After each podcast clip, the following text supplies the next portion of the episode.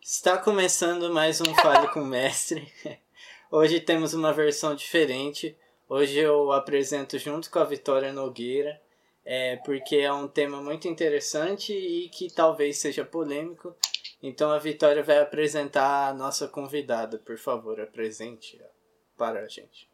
Vocês ficaram curiosos, né, como o Gabriel falou, que o tema pode ser polêmico, e eu também acredito que possa. Hoje a gente vai conversar com a terapeuta tântrica Juliana Thaisa. E para começar, eu queria que ela falasse um pouco sobre a trajetória dela e o que a levou a escolher essa área. Olá, primeiro gratidão pelo convite, né? Muito feliz de estar participando aí desse projeto lindo de vocês, de levar informação aí sobre vários assuntos.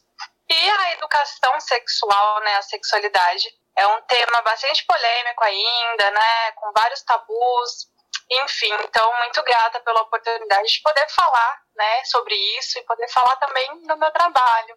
Uh, a, eu sempre fui, né, muito ligada a questões em relação à sexualidade. Na adolescência eu era aquela amiga que dava os conselhos, as dicas para as amigas. Sempre gostei bastante de ler sobre, né, de estudar sobre. Então, desde adolescente eu sou muito interessada nesse tema, mas eu nunca tinha pensado em trabalhar com sexualidade, né?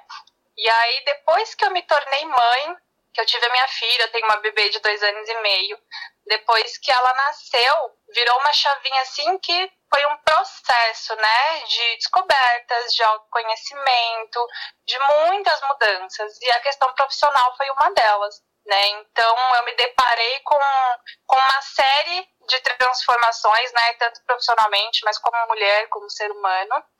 E, e aí a sexualidade veio muito forte, né? E ao mesmo tempo que eu comecei a trabalhar com, como terapeuta tântrica, né, com a sexualidade, eu também comecei a trabalhar como doula de parto humanizado. Então, né, que inclusive, né, o parto faz parte da vida sexual da mulher. Então, depois que a minha filha nasceu, né, foi através de um processo de autoconhecimento, de, de despertar para várias questões que a sexualidade veio cada vez mais forte, né? Sempre foi, mas veio muito forte assim na minha vida em vários aspectos. E aí eu me peguei, né, é, estudando muito mais sobre ajudando muitas mulheres, assim, mulheres próximas, amigas, familiares, com conselhos, com dicas que eu fui aprendendo, né, com as minhas vivências e vendo que super funcionava. Até que um dia eu falei, gente, não tem para onde correr, né? Porque desde a adolescência eu vou trabalhar com isso. E aí começou toda essa minha jornada que a cada dia vem crescendo e é muito lindo assim fazer parte de um florescimento coletivo, né? Em relação a isso. Legal. É, eu queria que você explicasse resumidamente qual é a sua função, que nem você falou. É, enfim, do geral, o que que você faz? Bom, eu sou terapeuta tântrica, né? Instrutora de pompoarismo e doula de parto. E aí, através disso, né, eu venho desenvolvendo um trabalho totalmente voltado para a sexualidade, né, para uma sexualidade mais consciente. Não é uma, uma questão, né, eu não abordo tanto as questões clínicas, como a sexologia, por exemplo, mas é, é construir um trabalho, né, que traga essas informações em relação à educação sexual, né, é, também para conscientizar as pessoas em relação à sua própria sexualidade e ao sexo, né? Porque o sexo ocidental tem a referência da pornografia, que super deseduca.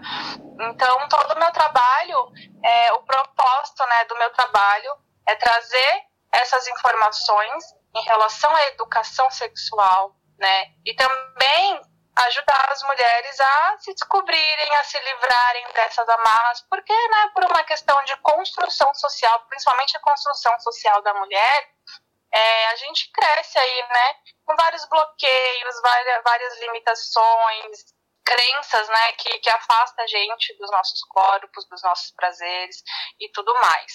Então, o meu trabalho, resumidamente, né, além da, das minhas formações, de, dos atendimentos na prática e tudo mais, o propósito mesmo é trazer conhecimento, é falar sobre esse tema, sobre educação sexual de uma forma muito aberta, muito natural, porque precisa sim ser abordado, né? É, é educar, é prevenir, é proteger principalmente as crianças, as adolescentes e tudo mais, né? Então, é, são basicamente essas questões. Certo, certo. Interessante. É, eu queria perguntar, antes de perguntar o que planejado aqui, qual que é a principal diferença entre a terapia a terapeuta tântrica e uma sexóloga? Mas é só porque eu tenho curiosidade mesmo. Ah, beleza.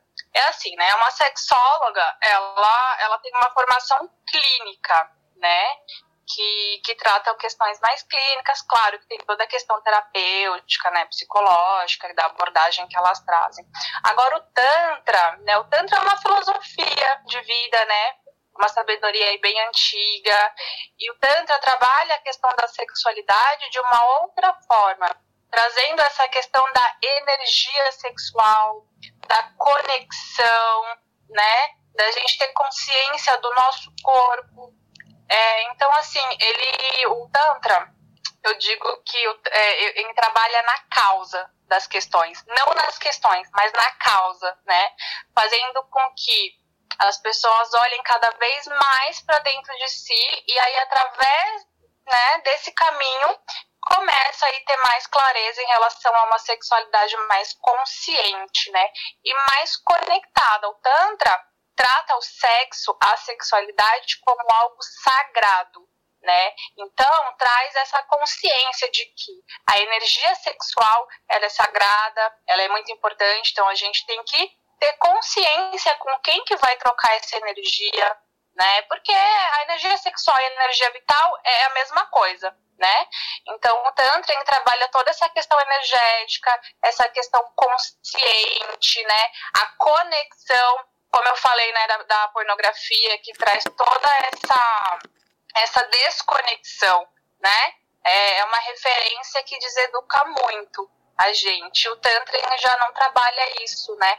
Essa coisa do, do sexo frenético, essa coisa mais forte e tudo mais.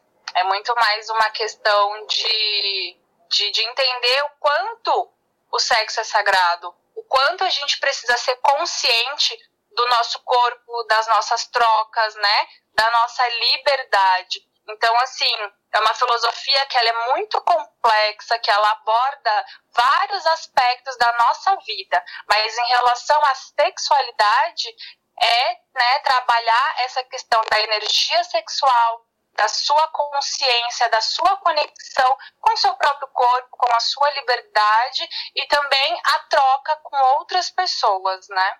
E aí, dentro do, do Tantra, a gente tem a massagem tântrica também, que trabalha, assim, todas essas questões que eu falei, né? A conexão, o autoconhecimento, o empoderamento do seu próprio prazer, de você descobrir a potência do seu corpo, né? O que, que o seu corpo é capaz de fazer. Quando você traz para sua consciência que a respiração é importante, que o toque é importante, que o olhar é importante, então, o Tantra trabalha muito mais isso, né?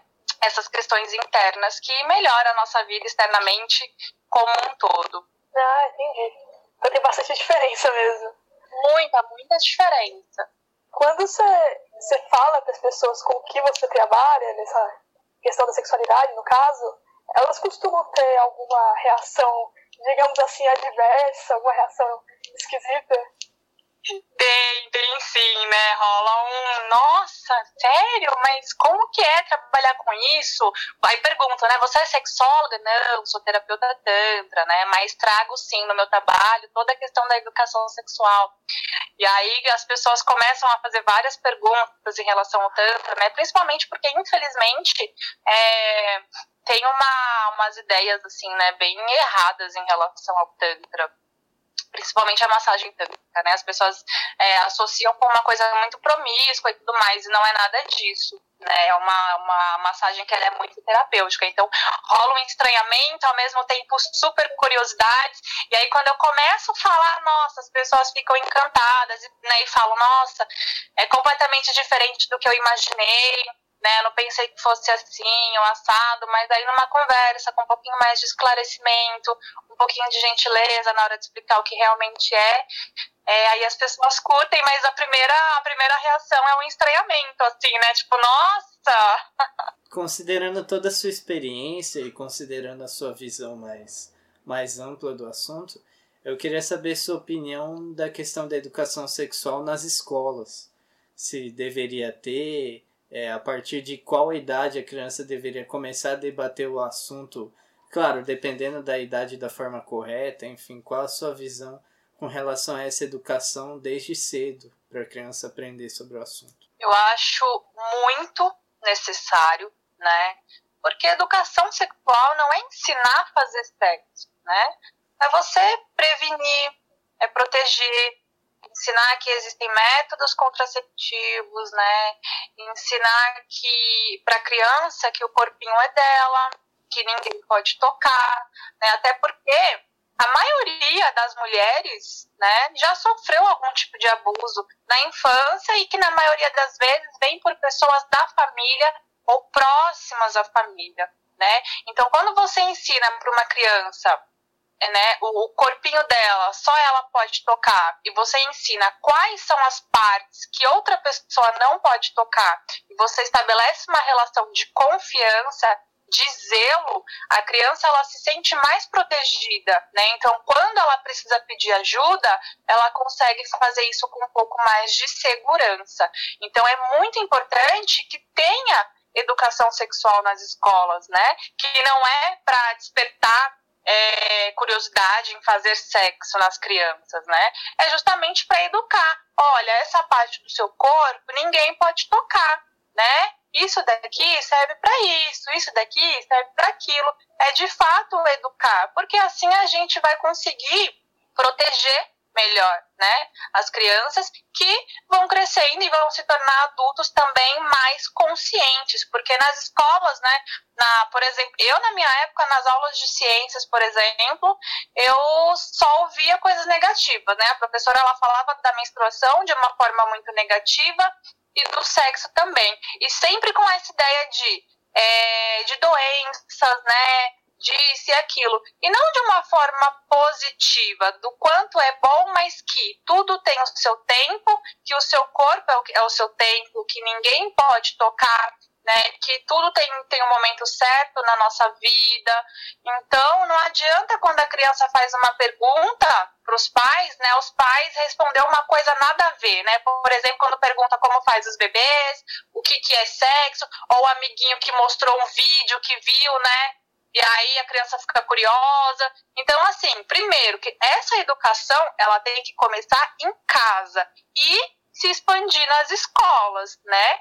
Então, é sim muito necessário. A gente precisa muito dessa abordagem nas escolas e, dependendo da idade, tem ali a, a forma correta e o, os assuntos que devem ser abordados de acordo com cada idade. Porque aí tem a fase da descoberta do próprio corpo, a fase do interesse por pessoas do mesmo sexo ou do sexo oposto, né? E aí, dependendo da idade, das descobertas ali da criança, da pré-adolescência, na adolescência, vai mudando, né? A forma de abordar e o que abordar.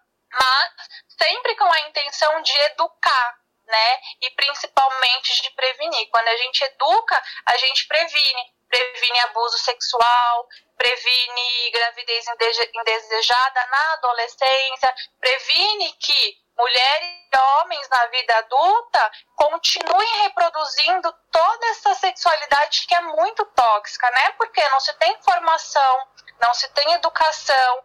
É, a referência que a gente tem para aprender sobre isso é a pornografia, em que nada educa.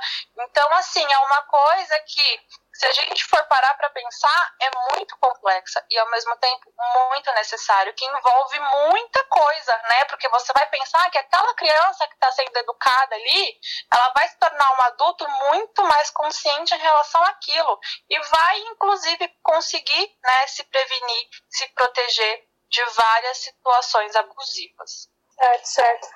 Então você acha que devia ser um diálogo mais aberto nesse sentido? Sim, sim, com certeza o sexo ainda é uma questão cercada de tabu e essas coisas aqui no Brasil. Dessa forma, então, o jeito que você trabalha, as coisas que você trabalha, tem algum estigma. Você já percebeu isso de alguma forma? Olha, eu, eu nunca tive dificuldade, mas porque eu escolhi ser autônoma, né? De, de construir o meu trabalho caminhando aí de acordo com a minha consciência, com o que eu acredito. Então, o fato de ser autônoma, né, de ter um trabalho é, que eu mesmo venha, venho criando e tudo mais, né, como eu falo, eu trabalho com as pessoas e, e não para as pessoas, isso me dá liberdade para poder desenvolver tudo da forma que, que eu acho que vale, sabe? Que é válido, que vai fazer diferença, que vai mudar. Às vezes chega algumas situações, mas eu consigo lidar tranquilamente justamente por, por essa liberdade que eu mesma conquistei, né? Não só profissionalmente, mas na, na minha vida pessoal mesmo, de eu sou esse ser humano, eu sou essa mulher e eu sou essa profissional. É isso que eu tenho para oferecer. Então, quem se identifica, a gente caminha junto, se conscientiza junto, e quem não se identifica com a abordagem ou com o trabalho, é uma pena. Ainda nos dias de hoje, é, o orgasmo feminino é, é algo muito comentado porque dados recentes relataram que uma boa porcentagem ou finge é, de, de mulheres casadas fingem o orgasmo ou algumas nunca nem tiveram a sensação. É, qual é a visão sobre isso? Ainda é a questão da sociedade com, é, com relação à mulher de é, de certa forma, proibir a mulher de sentir esse prazer, algo assim? Qual a sua visão sobre isso? Ah, sim, né? É, começa ali, né, da questão da construção social da mulher, que coloca a mulher no lugar de que ela não pode sentir prazer, né? Que a gente só tá ali para servir, servir, servir.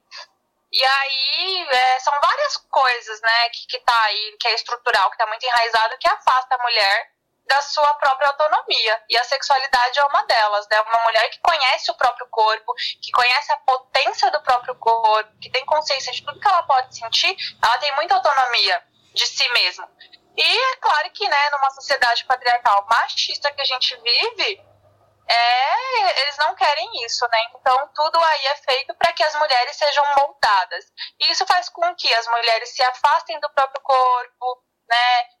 É, não tem nem noção assim do que o próprio corpo é capaz de fazer. Então rola é, muita falta de autoconhecimento, né, como um todo, inclusive do próprio corpo.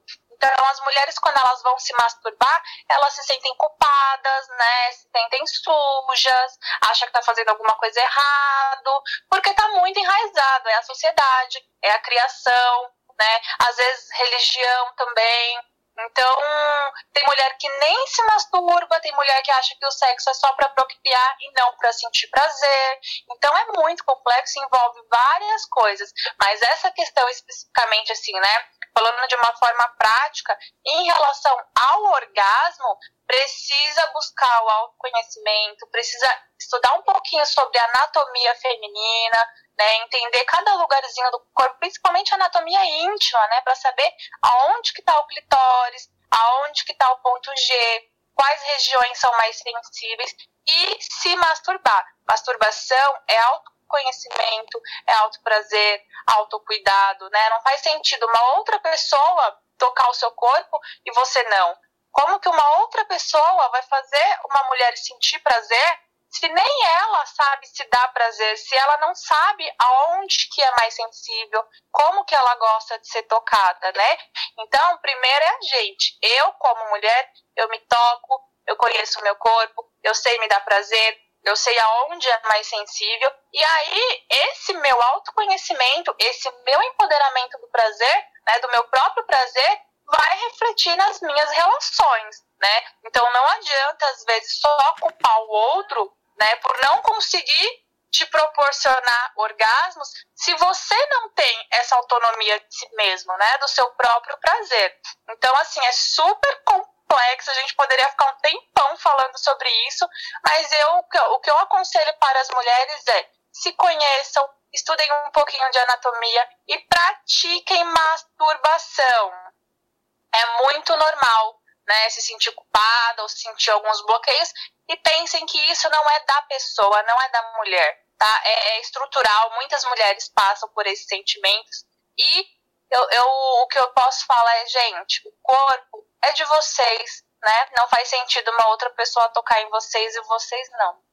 Então é basicamente isso. Vitória, próxima é, é a penúltima. é, eu, tá, eu tava vendo se você ia fazer algum comentário. Não. Concordo 100%. Essa. É, eu também. Essa, essa pergunta aqui ela volta um pouquinho para a polêmica acerca do, de falar de sexo no Brasil, porque a gente tem que considerar que o Brasil historicamente é um país sexualmente ativo. A gente tinha porno chanchado fazendo sucesso no final dos anos 50 ou 60, se não me engano.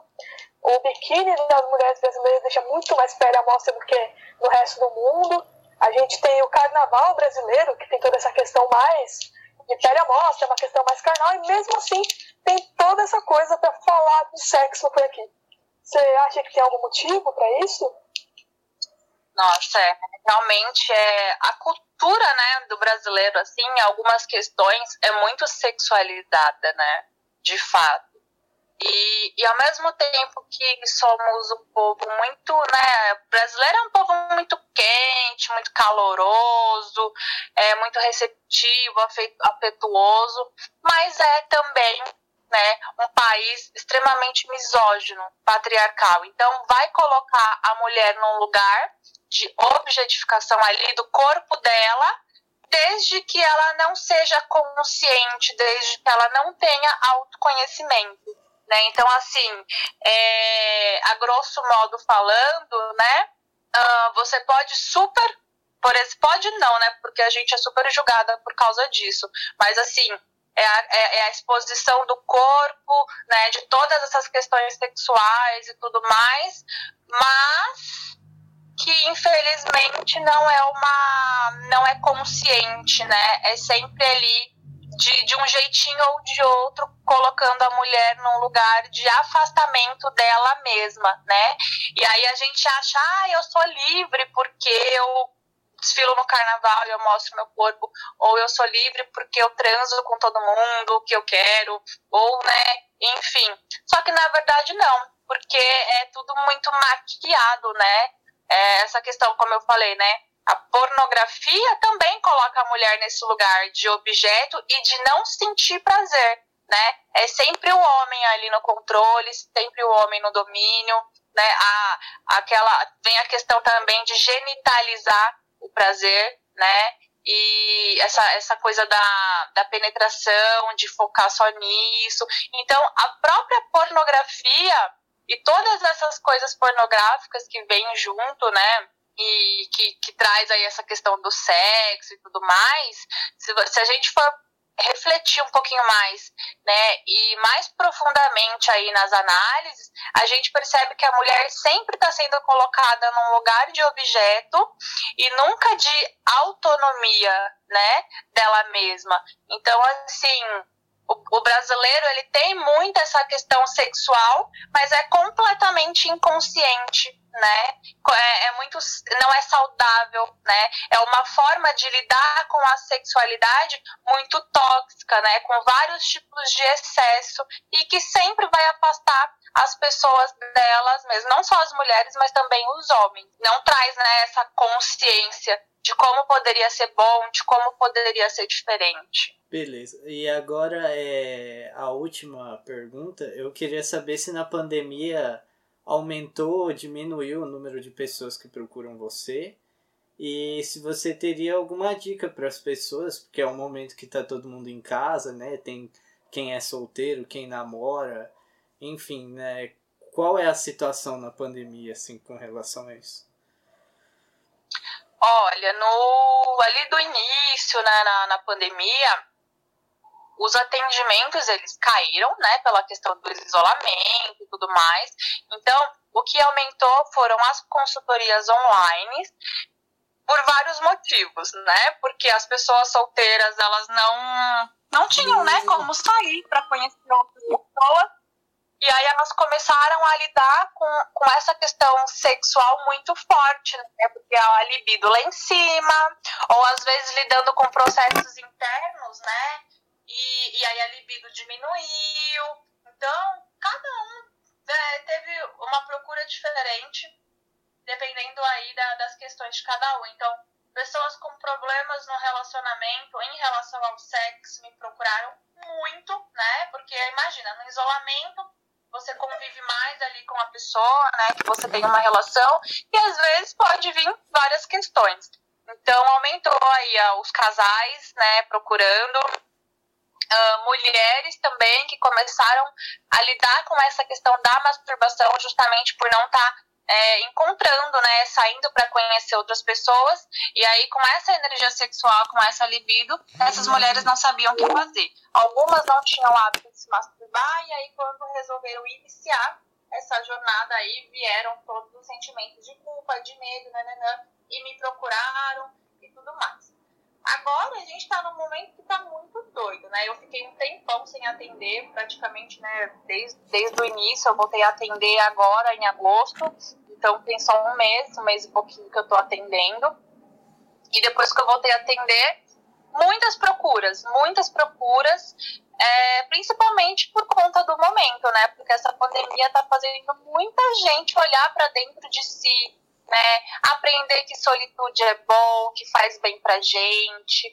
Então tem muita gente aí em processos mesmo de uma revolução interna e aí tá buscando caminhos, né, para trilhar esse autoconhecimento. E as mulheres estão tá buscando muito, principalmente, né, as mulheres, buscando muito aí é, lidar e aprender mais sobre essas questões da sexualidade. Então, agora, nesse momento, assim, a procura está muito, muito grande, tanto pelas consultorias, né, para tirar dúvida, como para a vivência da massagem tântrica. É doula em parto humanizado. Você podia explicar para a gente o que é ser doula e o que é um parto humanizado? Eu acho que seria interessante também ouvir isso. Sim, sim. Bom, é, a doula, né, é a mulher que acompanha ali a parturiente, a gestante, na hora do parto. Né? Então, a doula ela traz todas as informações que a gestante precisa para que ela tenha autonomia para fazer as suas escolhas ali em relação ao parto. O Brasil é um país que é muito cesarista, muito cesarista mesmo, né? As maternidades, o índice de cesárea tem maternidade que chega a 90%. Não dá para acreditar que 90% das mulheres que foram para aquela maternidade tiveram dificuldades, né, para parir, para ter um parto normal e tiveram que ser submetidas a uma cesárea. Então, assim, é, é um assunto também bastante complexo que também é mais uma forma de roubar a autonomia das mulheres, porque uma mulher, quando ela tem um parto normal, que ela não sofre violência obstétrica, que ela é respeitada, ela descobre o poder que ela tem. E aí, para essa sociedade patriarcal que a gente vive, não é interessante que a mulher descobre o poder que ela tem.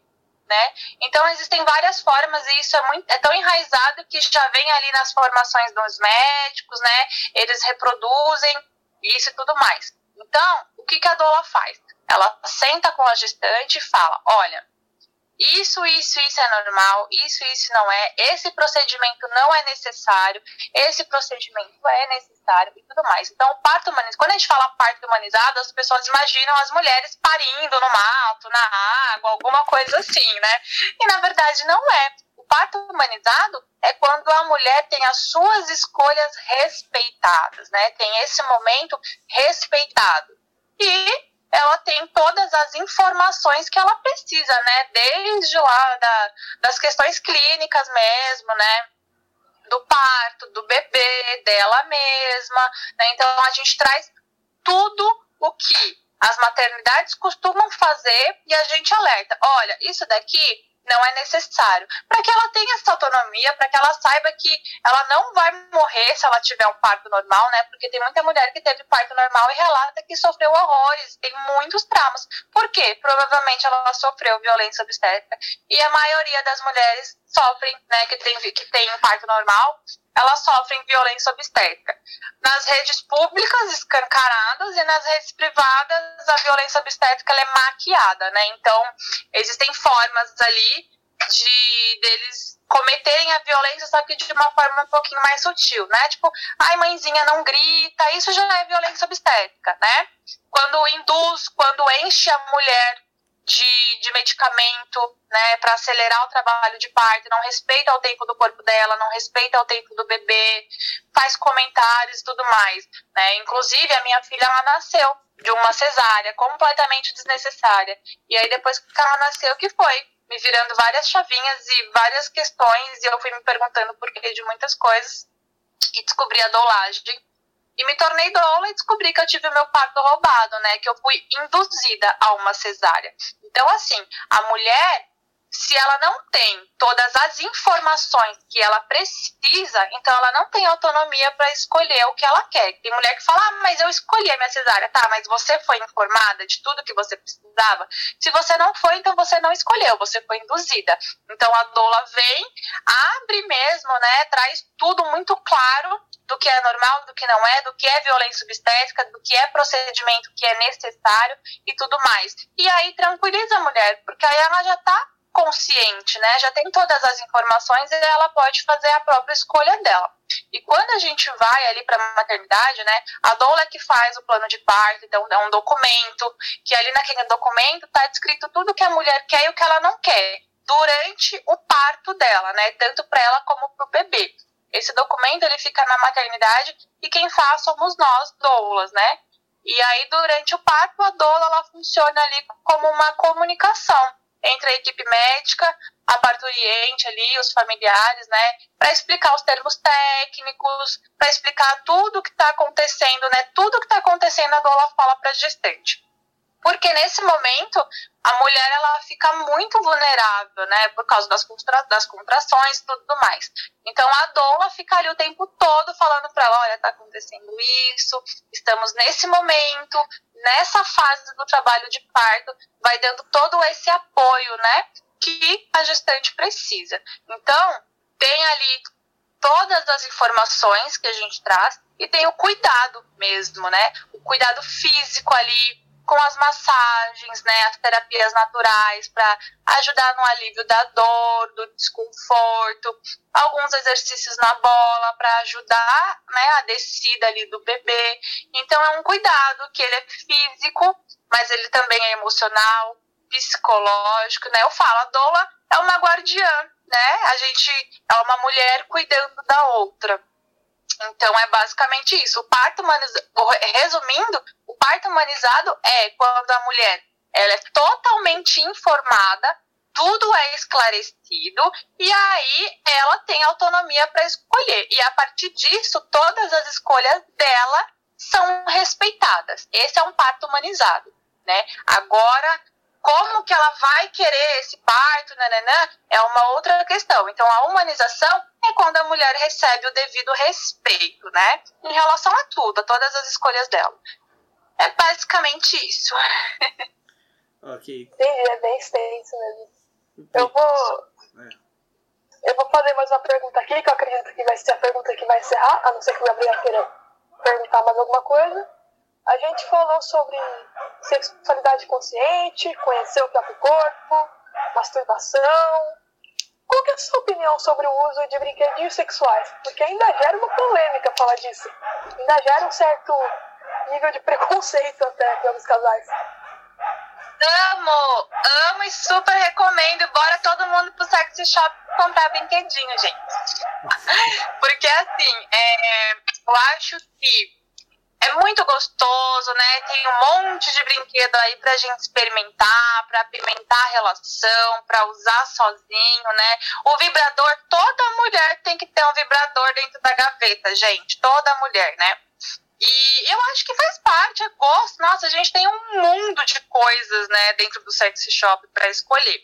O que eu acho só é que é importante é, ter consciência de que, principalmente as mulheres, né, de não ficar refém de, de, um, de um estímulo externo. Por exemplo, tem mulheres que elas usam tanto vibrador que elas só conseguem ter orgasmo com o vibrador. E aí não é legal. Né? É importante que seja ali é, uma coisinha a mais, que ela tenha orgasmos na relação e com ela mesma, através do toque. Então, eu acho que assim, não perdendo essa questão do toque né?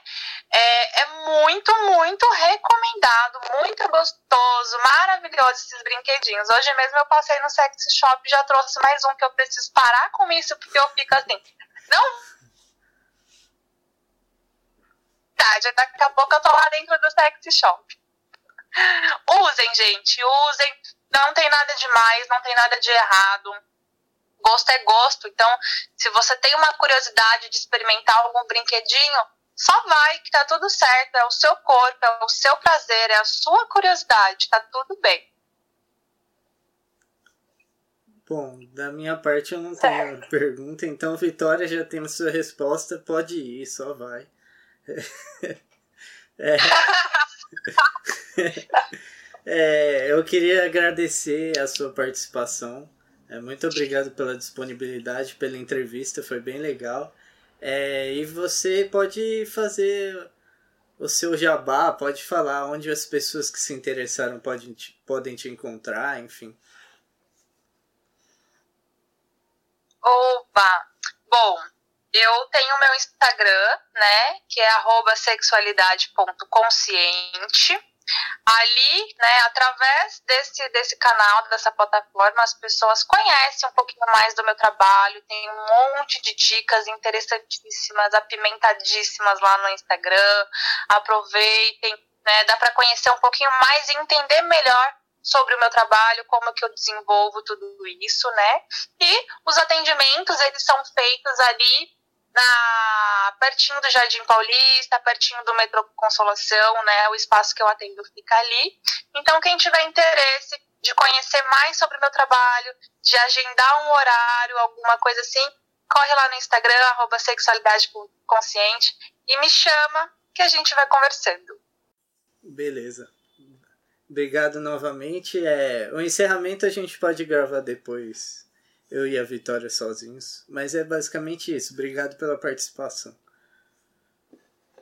Imagina, eu que agradeço. Gratidão pelo convite. Muito feliz de participar aí com vocês. Parabéns pelo trabalho de vocês também. Legal, obrigado. Vitória, tem mais alguma pergunta por fora? Alguma coisa assim? Não, não, já tô bem. O episódio de hoje vai ficando por aqui. E se você gostou do tema, se você tem interesse, não deixe de seguir a Juliana porque ela posta bastante coisa sobre isso lá no Instagram dela. E também segue a gente, você vai estar com o Instagram aberto. Você precisa pesquisar Fale com o Mestre e é o único que vai aparecer. Então bora lá, segue a gente. E também não deixe de acompanhar a gente durante a semana. A gente posta no Spotify toda quarta-feira, mas durante o resto da semana, na terça-feira, às, às 18 horas. E na Quinta-feira, às 19h30, a gente está também na Rádio Marca Brasil. Então, vai lá ouvir a gente. A gente vai ficando por aqui. Obrigado pela atenção.